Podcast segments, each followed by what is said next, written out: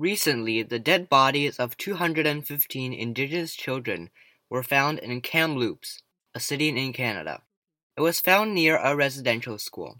Residential schools are schools managed by the Catholic Church and the Canadian government for Indigenous children.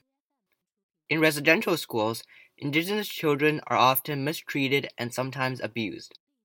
These residential schools are closed today, but the remains of 215 children were found two weeks ago using radar technology.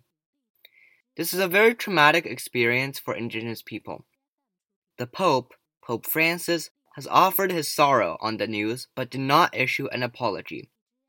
Personally, I think the Catholic Church definitely was wrong setting up the indigenous schools, but it isn't their fault for certain for the deaths.